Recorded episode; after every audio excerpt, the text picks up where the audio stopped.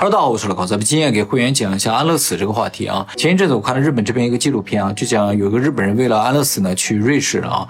呃，因为日本不能够安乐死，而瑞士可以。其实好像每年都有不少日本人呢专门到欧洲去安乐死的啊，也有去荷兰的。瑞士和荷兰的这个安乐死执行方法是不一样的啊。安乐死目前主要有三种执行方法啊，一种叫主动安乐死，还有被动安乐死，还有协助自杀啊。那么这个主动安乐死呢，就是医生主动帮助病人呢结束他的生命，以结束他的痛苦啊，而被动安乐死呢，是指医生呢停止治疗，或者是停止你的这个生命维持系统，以结束你的生命，也结束你的痛苦啊。而协助自杀呢，是医生开出足以自杀的药物啊，以协助病人完成自杀。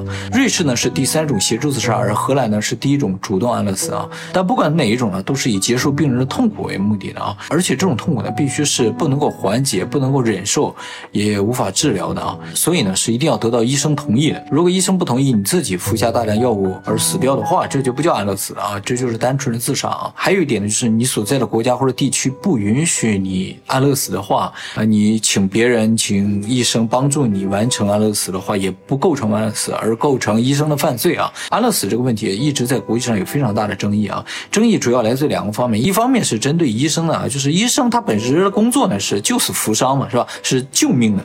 但是安乐死明显不是一个救人的行为啊，呃，这就和医生本身的职责相矛盾了啊。所以。呢有很多人认为医生是不可以做这种事情的。那么还有一个争议的来源呢，就是安乐死本身这个事情的属性的问题啊。大家可能知道啊，目前允许安乐死的国家大部分集中在欧美啊，而亚洲这边大部分国家是不允许安乐死的。像日本的话，就是完全不允许任何形式的安乐死啊，所以才会造成亚洲很多人跑到欧美去安乐死这种情况。那么亚洲为什么不允许人安乐死，而欧美相对来说比较开放呢？原因非常的复杂啊，但其中有一个非常核心的问题呢，就是欧美。和亚洲这边对于生命的归属权，也就是所有权的认知啊，稍有不同。大家知道啊，就欧美人对于所有权的意识是非常强的啊，就是他们自己的东西就是自己的，像他们的隐私也是一样，是绝对不允许别人侵犯的嘛。包括他们的生命也是一样，是完全不允许别人侵犯的。我的生命就是我的，我的身体就是我的，它只属于我一个人，不属于任何其他人啊。这是他们对于生命的所有权的一种认知。那么既然生命是我自己的东西，我就可以决定他的生死啊。他们这种强强烈的对于生命的所有权认知，我觉得和奴隶制有很大的关系啊。以前像美国那边都有奴隶制，是吧？奴隶啊，他是人，但是他的生命所有权是归奴隶主的。呃，奴隶主可以决定奴隶的生死。比如说，奴隶主如果把奴隶打死的话，这是不犯法的啊。那么经过那样一个时代之后呢，现在的欧美人就对于自己生命这种归属权有强烈的保护意识啊，就是别人不可以侵犯。这也是欧美这边的人权的一个非常核心的一个东西，就是我的生命就是我的，不属于任何人。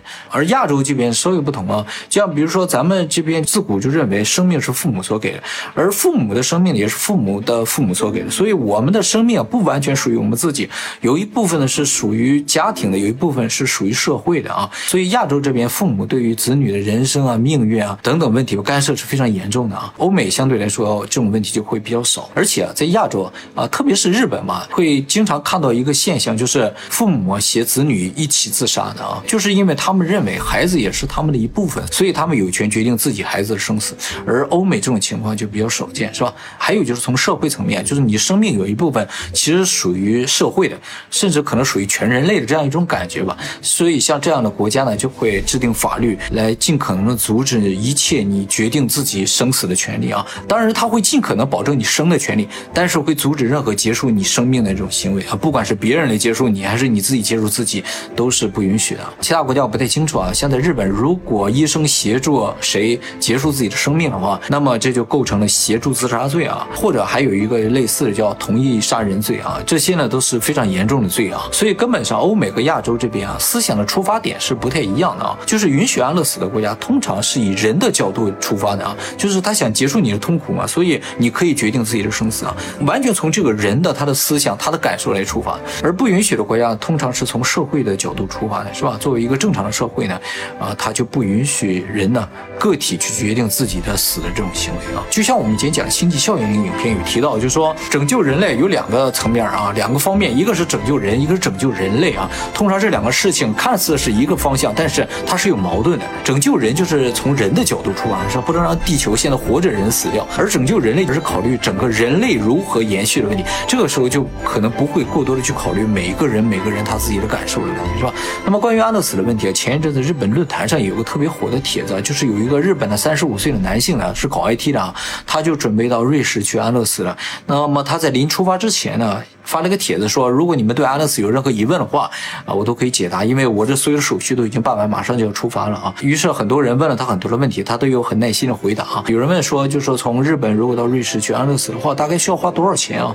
他说，所有的费用啊，包括旅费，包括机票的费用，整体所有的费用大概是六万美金。但是安乐死本身这个操作的费用呢，只有一万美金啊，剩下大部分都是一些周围的费用，因为你死了之后还会涉及到这个你的骨灰怎么。呃传回来给你家人的问题是吧？所以这里边还是有很多其他的手续和费用的啊。那么还有人会担心说，如果国家知道了你是到瑞士去安乐死的话，他会不会阻止？就是国家的外交上的一个层面会不会去阻止这个问题？他说，如果是安乐死的话，倒不会，但是自杀国家会阻止的啊。就是说，自杀属于一种非常给周围的人带来麻烦的一种行为，就是你去自杀的很简单的一个事情可能完成了，但是最终呢，又会有人去给你收拾，有人要把这个。尸体可能运回到日本国内啊，然后这整个的费用可能都由一个国家的税金来承担，是吧？倒不是说有多大的费用的问题，但是会给很多人带来了麻烦啊。而且自杀通常是个人主观意愿的这么一个行为啊，而安乐死是不一样的，它本身是一种无奈的一种行为，是吧？这个医生已经认定了只有这种方法可以减轻他的痛苦。再一个就是他提前支付了所有的费用，是吧？以至于他这个整个流程应该是比较顺利，也不会给任何人带来麻烦啊。所以他说国家的这个外交的层面是不会。阻止你去安乐死了，但是自杀是不可以的啊。当然还有一个层面，就是大部分国家倒不是说法律上有规定，有些国家是有法律上的，像德国有法律上的规定，就是如果你知道别人要去自杀，你没去阻止的话，你也是犯罪的。有这样一个层面的话，国家可能会去阻止，就是任何知道的人都有义务去阻止这个事情啊。其实今天这个话题，可能有些人会觉得是个蛮沉重的话题啊。那么我为什么会想讲呢？是因为我觉得，如果一个人真正的开始思考死的问题的时候，就比如说你几十年后死的那一刻，你会。会希望是个什么样场景？开始思考这样问题的时候，你才会比较认真的思考如何认真过每一天，是吧？所以像这样的话题，以后我们还会再讲的。也希望所有人呢，每一天都可以活得精彩。那么今天就先到这里，我们下期再见了，拜拜。